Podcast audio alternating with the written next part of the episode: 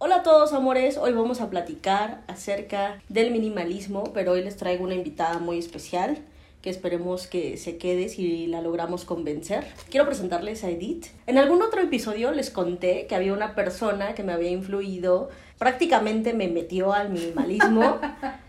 Y lo peor es que ni siquiera se dio cuenta, o sea, solamente empezó a, a, enseñarme como ciertas prácticas y dije, ok, creo que eso suena bien, podríamos intentarlo.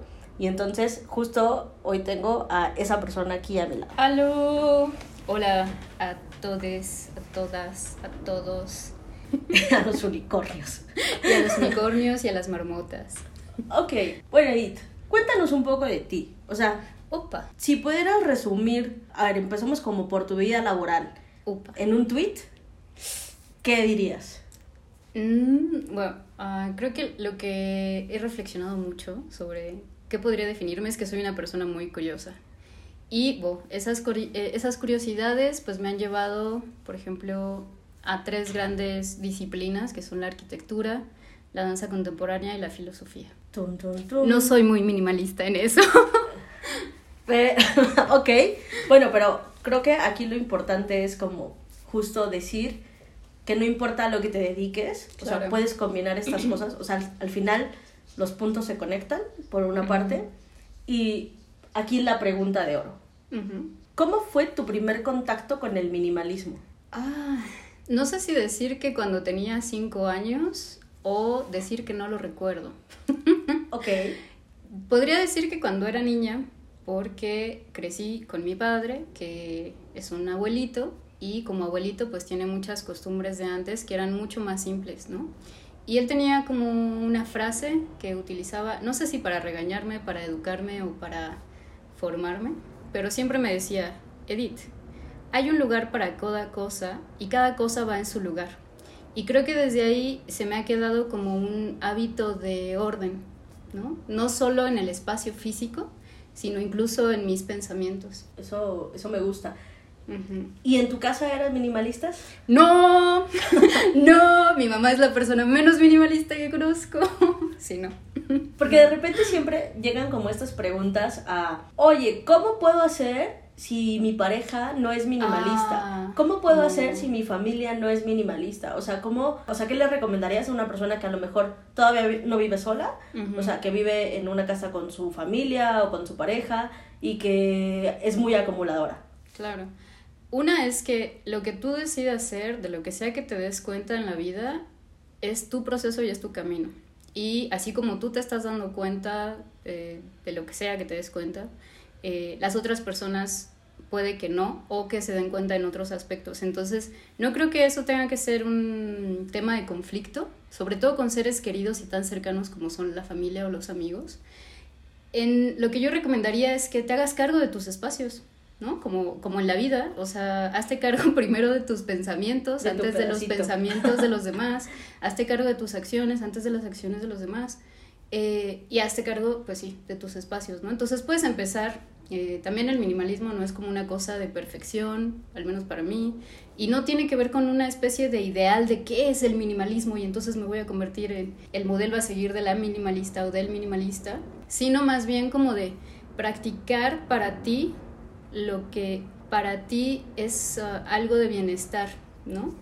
Eso creo que es importante. Y sobre todo que quizá ya si se quieren como poner a reflexionar es por qué les llamó la atención el minimalismo, por qué quieren empezar con como a reducir, como a, a soltar, a depurar, a limpiar, a purificar, o sea, como por qué eso les empieza a llamar la atención, ¿no? Ya si eso eh, les hace mucho bien a ustedes y lo quieren compartir, las demás personas, así como Eri lo acaba de decir hace rato, ella no me dijo minimalismo, ella no, na, na, na. A mí solo me pareció que eso podía estar chido y que yo podía hacerlo, ¿no? Entonces así es eso, es más bien como de amar lo que haces y dejar que ese amor inspire a los demás. Oh, eso sonó muy bonito. Ya sé, soy recursi. Sí. Pero a ver, ok, no vienes de una familia minimalista. No. O sea, mi familia tampoco es muy minimalista. O sea, Claro. mi, mi mamá es muy acumuladora. Ajá. Creo que en algún otro episodio lo conté.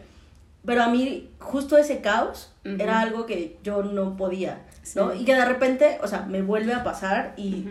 vuelvo a acumular cosas. Pero, por ejemplo, a mí me gusta mucho esta parte que tú tienes, que es de no, no necesito esto. O sea, Sí, no no. necesito que me regales cosas que Ah, sé que no voy sí. a ocupar. Y, po- por ejemplo, yo cuando era más eh, joven, que vivía con mis papás, mi mamá siempre me decía, te voy a regalar esto, te voy a comprar esto. Y yo le decía, no. Y entonces ella me decía, ¿por qué no? Y mi hermana decía, bueno, te lo van a comprar, acéptalo. Y yo, no, porque no lo voy a usar. ¿Para qué quiero algo que no voy a usar? Porque no me gusta, no lo voy a usar, no lo necesito. Y durante muchos años, sin saberlo, eso se volvió también como un mantra de, "Ah, no, no lo necesito, no me gusta, gracias, pero no.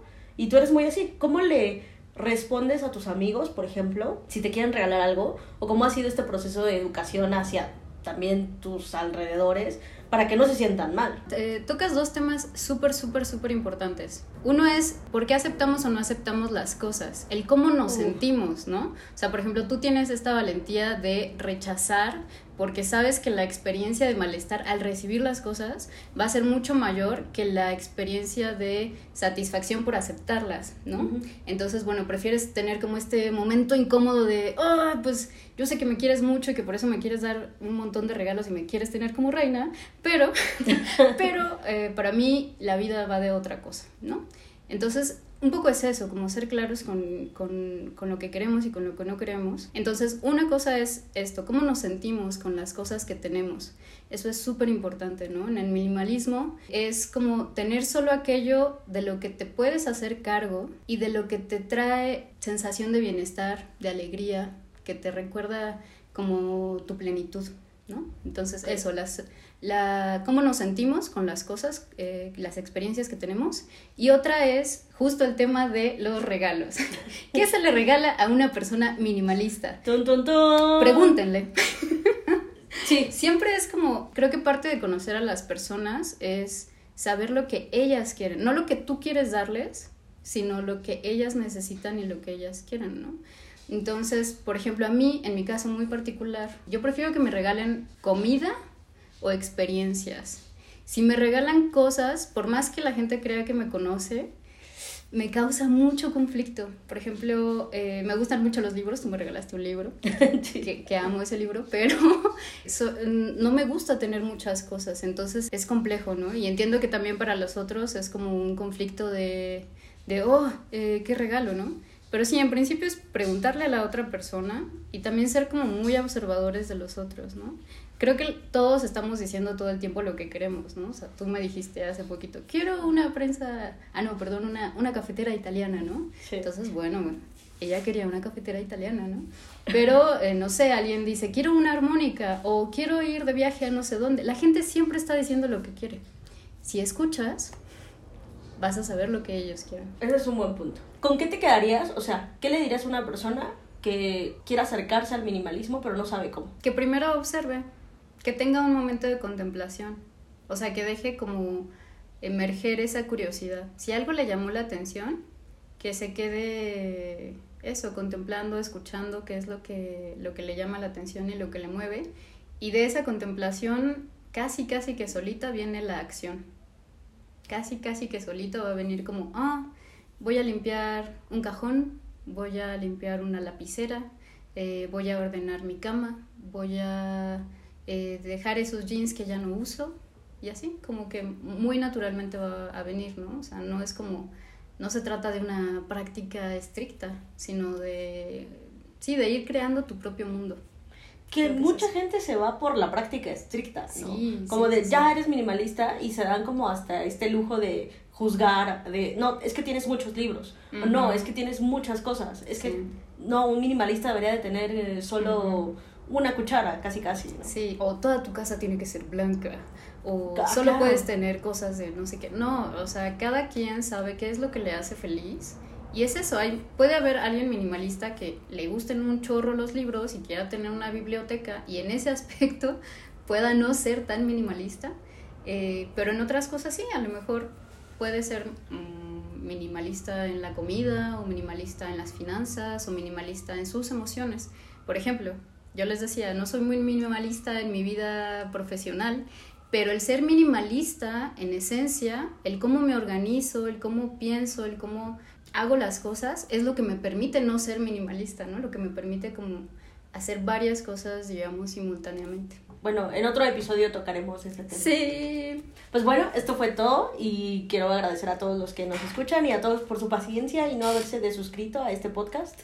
Esperemos ya tener mucho mayor recurrencia y hasta entonces, adiós. Adiós.